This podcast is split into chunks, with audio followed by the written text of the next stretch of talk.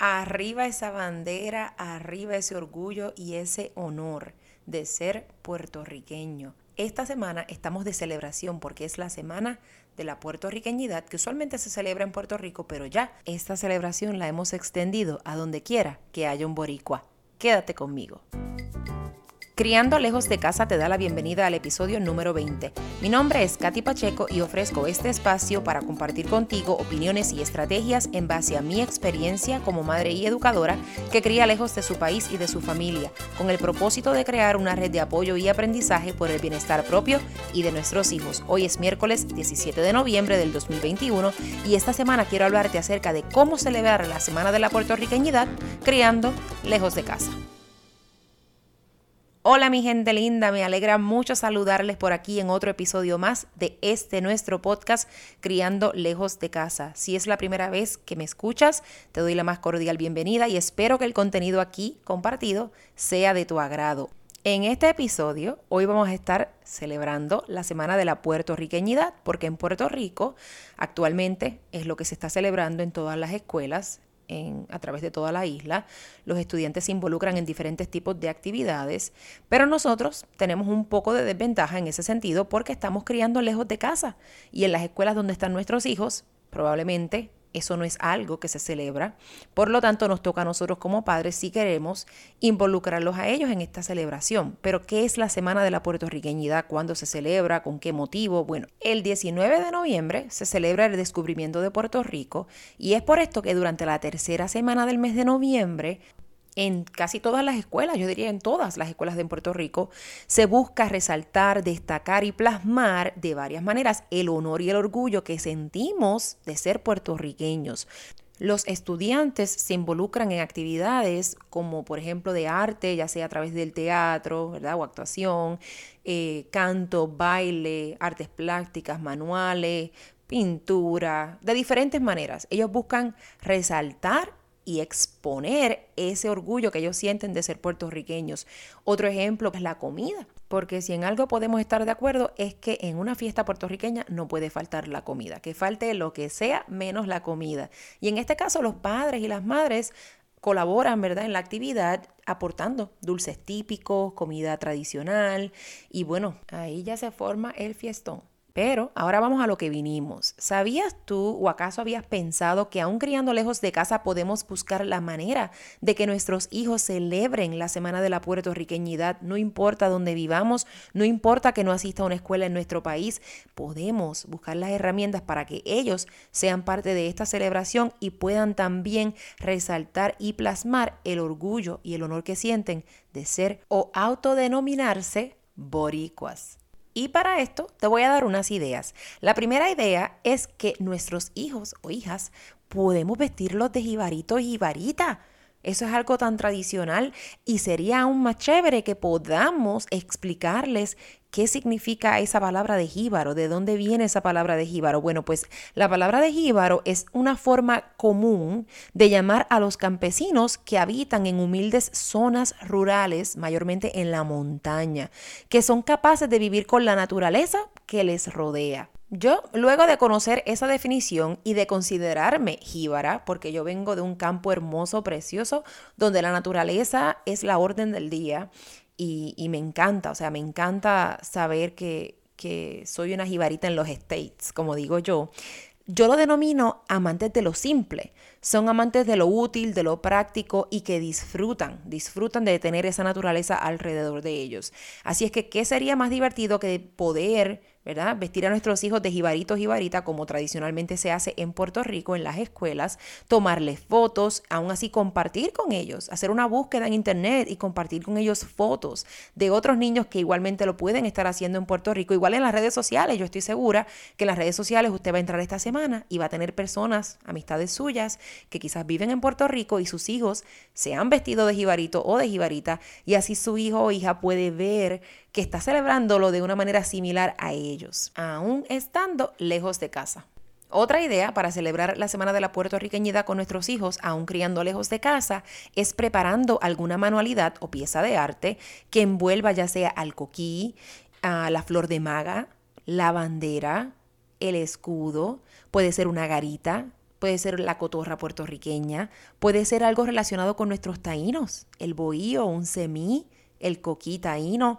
Usted imagínese, las posibilidades son interminables, porque la verdad podemos buscar hasta un paisaje de una playa, del yunque, de la bahía bioluminiscente, cualquier cosa que nos identifique, que podamos plasmarla en una pieza de arte, si eso es algo del agrado de su hijo, claro está, podemos entonces utilizarlo a nuestro favor para que el niño se involucre en la actividad y podamos entonces educarlos e involucrarlos en esta celebración. La tercera idea que quiero compartir contigo es que podemos buscar la manera de adquirir libros de cuentos que sean relacionados a nuestro país y a nuestra cultura. Si usted ya no tiene cuentos en su casa, podemos entonces hacer una lista, sentarnos, buscar en internet y hacer una lista con nuestros hijos de libros que sean de interés para ellos. Claro, está relacionado al tema de Puerto Rico y de nuestra cultura. Por ejemplo, yo entré en estos días a la página del Instituto de Cultura de Puerto Rico y tienen varios temas interesantes que a mí me gustaría adquirir para trabajarlos con mis hijas y para leerlos con ellas. Uno de ellos, por ejemplo, se llama A bailar mi bomba. Es un tema que mis hijas aún no conocen y que a mí me gustaría que ellas aprendan un poco acerca de ese ritmo musical y cómo se desarrolló la historia detrás de este movimiento. Y quién sabe, Ahora mismo yo resido en Florida, acá en Estados Unidos, y sé que hay una agrupación que se dedica a enseñarle bomba a los niños. Así es que quién sabe si a partir de esa lectura que podamos llevar a cabo las niñas desarrollen un interés por este tipo de baile y quién sabe si desarrollen un interés por tomar las clases. Otro libro que me parece bastante interesante por sus ilustraciones y su título es De aquí como el coquí de Numar Pérez. Así es que libros como estos van a ayudarnos, de acuerdo a la edad de sus hijos, claro está, a despertar ese interés por su cultura, por sus raíces, por sus tradiciones y les ayudará a conectar con niños que están a miles de millas de distancia también celebrando su puertorriqueñidad. La cuarta idea que traigo para compartir contigo para promover que nuestros hijos celebren su puertorriqueñidad aún estando lejos de casa es estudiar con ellos o enseñarles un poco, ¿verdad?, acerca de los indios taínos, y la mezcla de nuestras razas. Para mí eso es un tema sumamente fascinante del cual continúo aprendiendo porque honestamente uno nunca deja de aprender de la historia. A veces uno descubre cosas al pasar el tiempo que no son como creíamos que habían sido por la manera en que nos las enseñaron. Así que junto a nuestros hijos podemos aprovechar esta oportunidad y adentrarnos en esa historia, buscar un poco más de información y ¿verdad? Transferir ese conocimiento a ellos porque yo no sé si a usted le ha pasado, pero en mi caso, mi hija mayor, Andrea Camila, ella me ha hecho la pregunta en varias ocasiones de que por qué su familia es tan diferente, por qué tiene unos tíos que son rubios, por qué tiene unos tíos que son más oscuritos, por qué su mamá es trigueña, por qué su papá es colorado y todos somos de Puerto Rico, por qué no nos parecemos, por qué todos nos vemos tan diferentes. Y esa es una oportunidad que yo tengo de explicarle a ella que nosotros somos una mezcla de razas, que no somos una raza en específico, sino que al estar mezclados, al estar combinados, pues sale este arco iris fabuloso de diferentes pieles y diferentes pelos y todas esas características que nos identifican. Así es que es una oportunidad bien bonita para entonces aprender junto a ellos acerca de nuestra historia y de la mezcla de nuestras tres razas. Hablando del Instituto de Cultura de Puerto Rico, encontré que tienen un libro que se llama Mitos del Pueblo Taíno. Es un libro de cuentos que podemos adquirir para nuestros hijos.